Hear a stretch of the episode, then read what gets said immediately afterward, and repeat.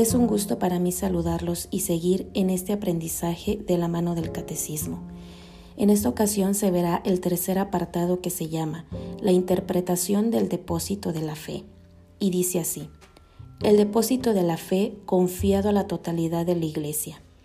El depósito sagrado de la fe, contenido en la Sagrada Tradición y en la Sagrada Escritura, fue confiado por los apóstoles al conjunto de la Iglesia Fiel a dicho depósito, el pueblo cristiano entero, unido a sus pastores, persevera siempre en la doctrina apostólica y en la unión, en la Eucaristía y en la oración, y así se realiza una maravillosa concordia de pastores y fieles en conservar, practicar y profesar la fe recibida. El magisterio de la Iglesia. El oficio de interpretar auténticamente la palabra de Dios oral o escrita, ha sido encomendado solo al magisterio vivo de la Iglesia, el cual lo ejercita en nombre de Jesucristo, es decir, a los obispos en comunión con los sucesores de Pedro, el obispo de Roma. El magisterio no está por encima de la palabra de Dios, sino a su servicio, para enseñar puramente lo transmitido, pues por mandato divino y con la asistencia del Espíritu Santo, lo escucha devotamente, lo custodia celosamente, lo explica fielmente y de este único depósito de la fe saca todo lo que propone como revelado por Dios para ser creído. Los fieles, recordando la palabra de Cristo a sus apóstoles, el que a vosotros escucha, a mí me escucha. Reciben con docilidad las enseñanzas y directrices que sus pastores les dan directamente. Los dogmas de la fe. El magisterio de la Iglesia ejerce plenamente la autoridad que tiene de Cristo cuando define dogmas, es decir, cuando propone de una forma que obliga al pueblo cristiano a una adhesión irrevocable de fe, verdades contenidas en la revelación divina o también cuando propone de manera definitiva verdades que tienen con ellas un vínculo necesario.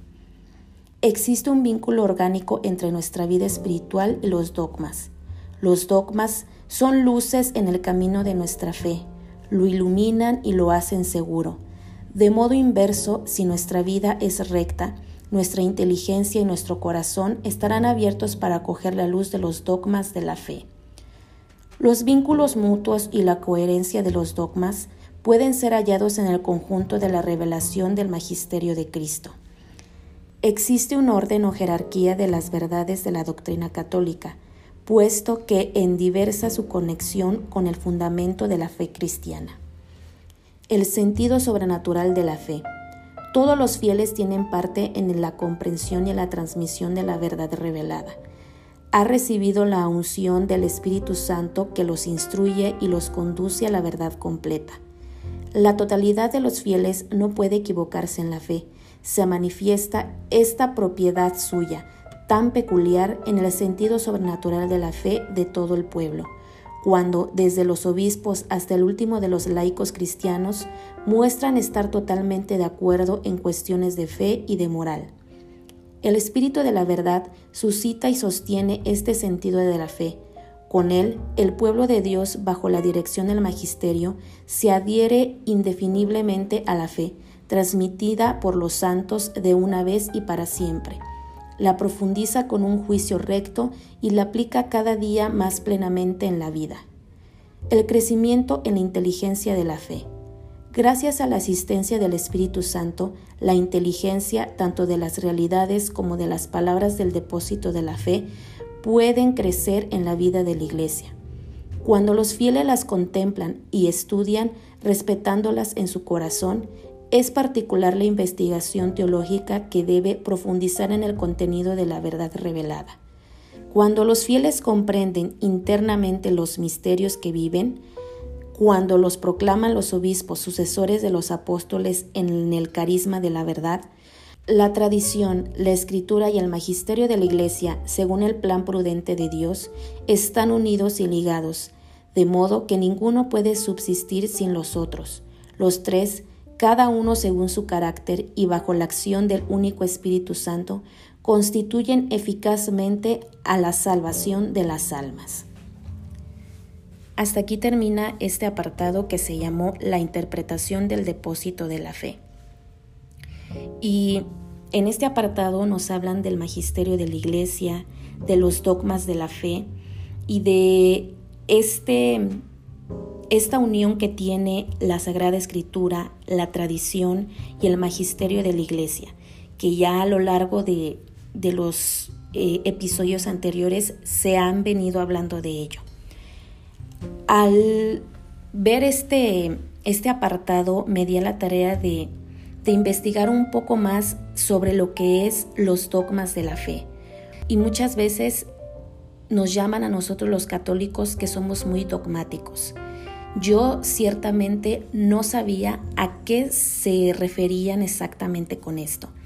Yo sabía que dentro de nuestra fe católica existen los dogmas, pero ciertamente no me había dado a la tarea de investigar un poco más sobre esto.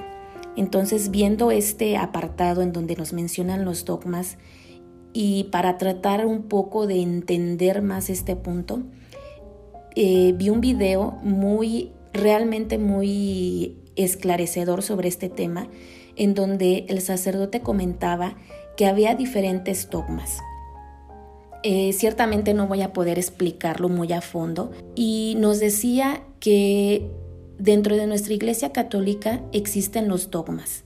¿Qué quiere decir esto? Un dogma es una verdad irrevocable, una verdad que no puede cambiar. ¿Y cuál es, cuáles son estos dogmas? Por ejemplo, el de la Santísima Trinidad es un dogma, es una verdad que no se puede cambiar. También un dogma es, por ejemplo, eh, este el de, el de que la Virgen María es inmaculada. Y muchas veces mencionaba este sacerdote que dicen que hay dogmas que vienen transmitidos directamente de la Sagrada Escritura. Todos los dogmas son sacados de la Sagrada Escritura, pero hay dogmas en donde no están textualmente escritos en, en las Sagradas Escrituras y por lo tanto es en donde se nos critica que, que, por ejemplo, muchas iglesias protestantes nos dicen, bueno, ¿de dónde sacan ustedes que la, Virgen María es inmaculada si en ninguna parte de las escrituras menciona esto? Pero ya decía este sacerdote que precisamente este es un dogma en donde no viene escrito textualmente, pero sin embargo se, se pueden revelar por medio de sucesos anteriores. Por ejemplo, cuando el arcángel llega y saluda a María, le dice, llena eres de gracia. ¿Esto qué quiere decir? Cuando una persona está llena de gracia, es que está sin mancha, sin pecado. Entonces decía, ¿cómo podía la Virgen María estar sin pecado si todavía no venía el Redentor para salvarnos y para borrar ese pecado original que todos nacimos con él? Quiere decir entonces que la Virgen María era inmaculada, era ya sin mancha desde un principio. Entonces de ahí se toma ese dogma como, como una verdad en donde afirmamos que la Virgen María era inmaculada desde su nacimiento. Entonces, de verdad que, que cuando uno va entendiendo y va conociendo un poco más sobre, sobre esta fe tan maravillosa, realmente el corazón salta de alegría y entiende y valora y de verdad se enamora cada vez más de esta religión porque va entendiendo que todo esto que se nos dice tiene un fondo, tiene una verdad y, y no son cosas inventadas por los sacerdotes, por el obispo, por el papa, no, todo está respaldado por las sagradas escrituras. Y nosotros como católicos debemos de darnos a la tarea de, de investigar, de estudiar, de, de realmente enamorarnos cada día más de nuestra religión. Entonces, voy a dejarles el link como les digo, espero que sea de ayuda, que lo puedan ver porque de verdad les va a abrir más el horizonte sobre todo lo relacionado con los dogmas, con el magisterio de la iglesia. Y poco a poco en este caminar iremos viendo, iremos aprendiendo cada vez más sobre nuestra fe católica.